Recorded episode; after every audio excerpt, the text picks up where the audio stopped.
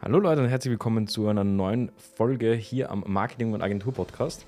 Mein Name ist Nikolaus Kolber und wir sprechen heute darüber, was ist eigentlich Webdesign? Ja? Warum will ich diese Frage aufwerfen, beziehungsweise die heute mal ein bisschen im Podcast erklären? Weil ähm, aus meiner Sicht es ganz, ganz, ganz wichtig ist, dass man versteht, ähm, was alles Webdesign beinhaltet. Beziehungsweise ich glaube, Personen, vor allem gerade wenn du startest oder am Anfang bist, ja, und ähm, als Freelancer oder Agentur starten möchtest, ist es so eine Sache, wo man sich auch ähm, eben dann beim Pricing etc. schwer tut, das einschätzen zu können. Denn am Anfang ist es so, wenn du nicht viel Erfahrung hast ja, oder gerade startest, siehst du halt ähm, Webseiten und denkst dir, du kannst es auch nicht einschätzen, ja, was damit reingelaufen ist. Und deswegen möchte ich dir heute ein bisschen mehr Punkte vom Webdesign erklären und ich glaube, dann tust du dir nämlich auch äh, persönlich einfacher zu verstehen, warum es auch solche Preisspannen gibt und ich möchte das auch ähm, gleich dann vorweg auch entkoppeln von der Software, die du nutzt. Fangen wir mal an. Was ist Webdesign? Also Webdesign ist natürlich ein einfach das Design sozusagen, das du zum Beispiel bei einer Webseite machst. Ja? Das heißt, sprich, wie das Ganze dann auszusehen hat und so weiter und so fort. Ähm, dazu kannst du dir dann auch ähm, einfach auf Wikipedia ähm, das Ganze durchlesen, beziehungsweise wenn, wenn dich das interessiert, ähm, wie die, die reine Definition ist des Ganzen, ähm, beziehungsweise ja, im, im, wir können das auch noch mal kurz vor, vorweg eben durchlesen. Also auf Wikipedia steht zum Beispiel Webdesign oder auch Webgestaltung umfasst ähm, als Disziplin des Mediendesigns die visuelle, funktionale, strukturelle Gestaltung von Websites für das Internet. Die technische Implementierung von Websites wird dagegen als Webentwicklung bezeichnet. Das heißt, also Webdesign kann auch eben nur sein, dass du das Visuelle machst, ähm, ohne jetzt äh, gerade über die Webentwicklung zu sprechen, sprich, wie wird das Ganze dann auch umgesetzt? Ja? Wird das programmiert?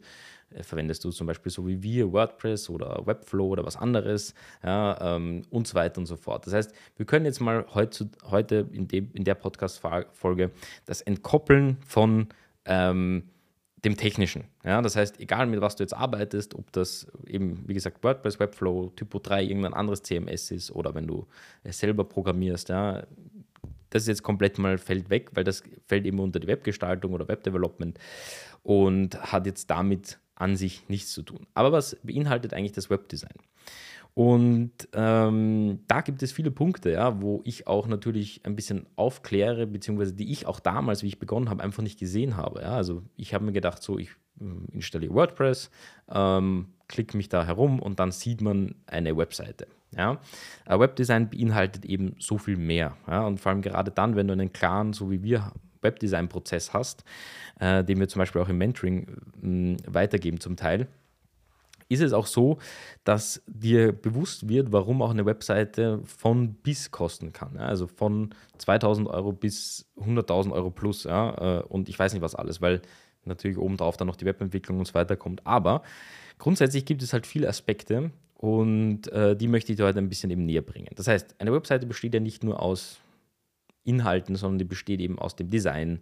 Das heißt, Farben, Schriften, ähm, den visuellen Aspekten. Ja? Äh, Im Englischen sagt man Visuals oder im Deutschen kann man sagen Grafiken, äh, Bilder, Videos, ähm, wie du es auch immer willst. Das heißt, wie wendet man das zum Beispiel richtig an ähm, für, und da kommen wir schon zum nächsten Punkt, zur Zielgruppe, die die, die Webseite sehen wird ja, oder die auch die Webseite überzeugen soll. Denn an allererster Stelle steht meistens im Webdesign, dass man sich bewusst wird, was möchte, und da nehmen leider die meisten ihren eigenen Standpunkt ein. Das heißt, die sagen, ich möchte das und das auf meiner Webseite haben, unsere Firma ist so und so, aber erklärt nicht wirklich ähm, das Drumherum. Ja? Also sprich, ähm, die denken nicht drüber nach, warum zum Beispiel sie wollen einen fahrenden Zug über die, also über die Webseite haben oder irgendwie Luftballone, die herumfliegen, aber haben nicht einmal sich darüber Gedanken gemacht, warum soll eigentlich derjenige, der auf die Webseite kommt, überzeugt sein von dem, was wir tun.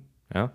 Und da ist oftmals ein Ego ein Thema, ja, aber gleichzeitig eben auch die Zielgruppe. Und die Zielgruppe ist zum Beispiel ein Teil des Webdesigns auch, dass man ganz klar machen soll. Das heißt, wenn man eben anfängt, in diesen Designprozess reinzurutschen, ja, und das ist auch ein, zum Beispiel eine Sache, die von bis Kosten bzw. auch Zeit einnehmen kann. Denn Zielgruppenrecherche oder auch Avatarrecherche deiner Zielgruppe, sprich ihr kennt das wahrscheinlich so, diese üblichen Sheets, wo dann eine Person drauf ist, im Alter zwischen 35 und 45. Name ist äh, Nikolaus und ähm, der mag zum Beispiel als Hobbys Webdesign ja, und der mag Technik und der mag Autos und überhaupt und das ist unser, unser Grundavatar. Ja? Also so sollte der übliche User ausschauen, der auf unsere Webseite kommt. Und was erwartet sich diese Person oder so eine Persona, eben eine fiktive Persona, von ähm, der unsere Zielgruppe repräsentieren soll? Was erwartet sich der von, von unserer Webseite oder was er dort finden soll? Und das ist eben ein Thema aus meiner Sicht. Ähm, das zum Beispiel schon sehr viel Zeit einnehmen kann. Ja? Das heißt, je nach Budget hast du zum Beispiel in der Zielgruppenrecherche mehr Zeit oder weniger Zeit. Genauso dann in der Designfindung. Ja? In der Designfindung fängt eben an bei, äh, man macht sich zum Beispiel mal ein Moodboard, ja? überlegt sich, okay, wie schaut die Konkurrenz aus? Äh, da kann reinfließen Farbenpsychologie, welche Farben hat die Firma an sich, welche Schriften hat die Firma an sich, ähm, was haben sie bis jetzt verwendet. Und weil eben genau so viele Dinge da reinfallen, ist es eben wichtig, dass man sich auch darüber bewusst ist, was eben Webdesign ausmacht. Also ich habe ja vorher schon erwähnt, ähm, Farben, Schriften, dann können wir noch Motion Effects, also Bewegungseffekte mit reinnehmen, die Hierarchie, das Layout, mh, mm, abseits dessen. Das heißt, im Normalfall ist es auch so, dass du eben so in diesem Prozess diese verschiedenen Dinge drinnen hast, ja, und ein Strategieprozess eben sehr lange dauern kann bei einer komplexen Webseite und bei einer einfachen Seite sehr kurz dauern kann. Und deswegen kommen auch zum Beispiel diese Preisspannen ähm, im Webdesign zurecht. Grundsätzlich auch nochmal zu sagen zum Webdesign ist auch, ähm, aus meiner Sicht gibt es da kein richtig oder falsch. Ja, es gibt einfach nur Dinge, die halt nicht funktionieren oder schon funktionieren. Und Webdesign ist auch sehr subjektiv. Ähm, oder generell nehmen wir das Web weg und bleiben wir bei Design. Ja. Design ist sehr subjektiv und wird halt auch von jedem anders wahrgenommen. Das heißt, wenn sich zum Beispiel jemand meine Referenzen oder unsere Webseiten anschaut, kann es sein, dass er sagt, die sind schlecht ja, aus seiner Sicht.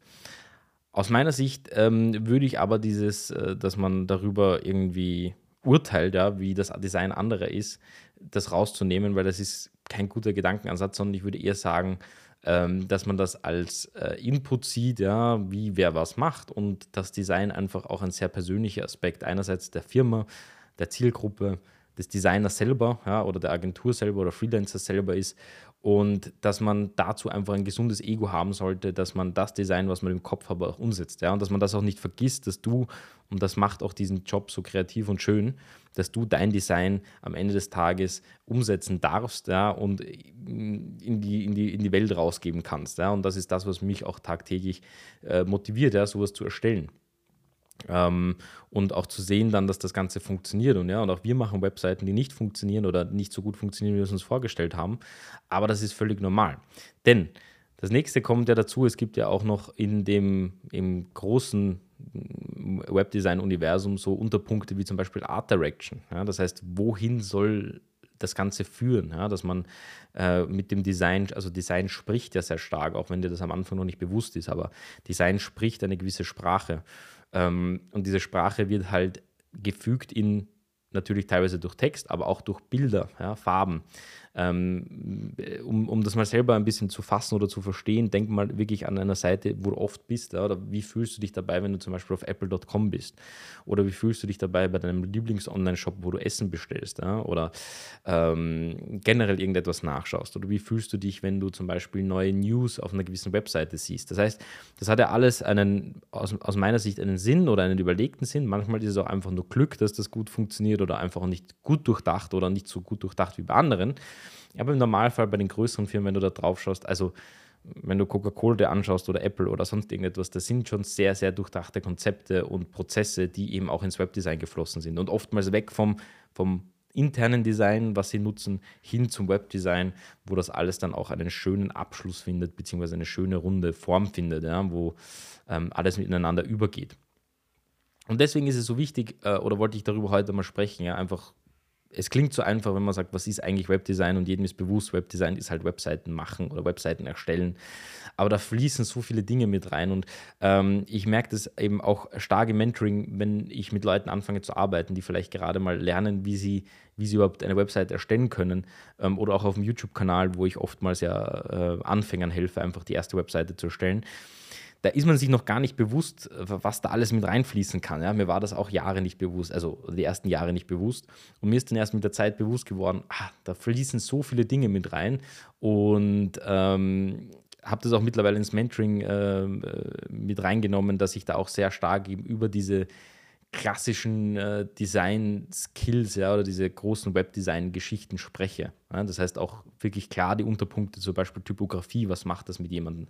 Ähm, oder auch eben äh, Barrierefreiheit ist auch ein Thema und, und auch, auch, auch Art Direction ist ein Thema und auch Layout ist ein Thema und so weiter und so fort. Das heißt, das sind alles Themen, die ins Webdesign reingehen und deswegen wollte ich das heute so ein bisschen aufklären, um auch dir, wenn du gerade startest oder so, ein bisschen das einfacher zu machen, weil ich diese Informationen damals nicht in der Form hatte. Ja, und ein Teil von mir auch irgendwie die Verpflichtung fühlt ja, oder, oder hat, ja, dir das ähm, äh, vorzeitig auch mitzugeben, damit du einfach weißt, hey, okay, Webdesign ist nicht nur, ich baue jetzt da mal schnell auf einer leeren WordPress-Installation, klicke ich mir ein paar, ein paar Dinge zusammen, ja, sondern mh, mm, dass, äh, dass das sehr wohl eine, eine, ein großer Prozess ist ja, oder ein großer Prozess sein kann.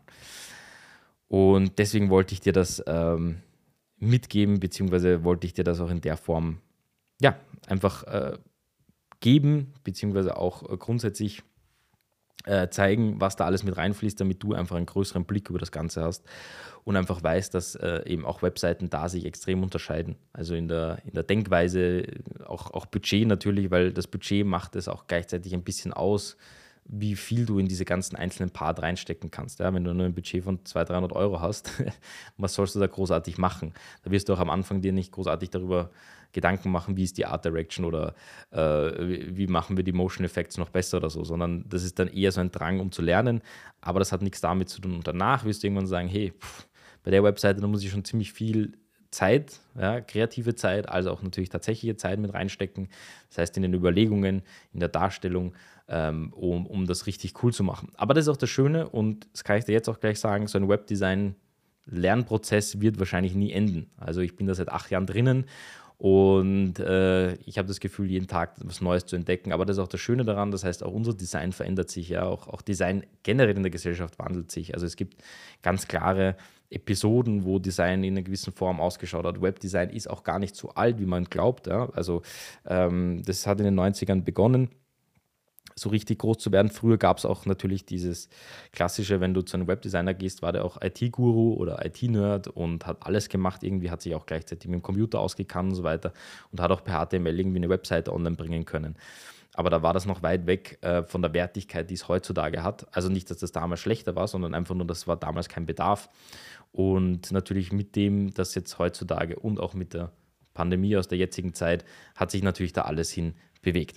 Ja, ich hoffe, ich konnte dir mit der, mit der heutigen Podcast-Folge etwas helfen, Webdesign ein bisschen besser einzuschätzen, auch die verschiedenen Parts einzuschätzen. Und ähm, würde mich sehr freuen, wenn du auch den äh, Podcast bewertest, beziehungsweise mir ein Feedback da lässt, gerade an alle Apple-User, dass du äh, einfach eine Bewertung in, in der App abgibst und mir darunter kurz schreibst, was du vielleicht noch in, in Zukunft hören willst ja, oder auch sehen möchtest, wenn du auf meinem YouTube-Kanal vorbeischaust, einfach Nikolaus Kolber eingeben. Da kommen auch wöchentlich neue Videos zu der ganzen Thematik äh, Webdesign und Freelance und ähm, Agentur. Ja. Und ich wünsche dir jetzt nur mal einen wunderschönen Tag und danke fürs Zuhören. Wir sehen uns in der nächsten Folge.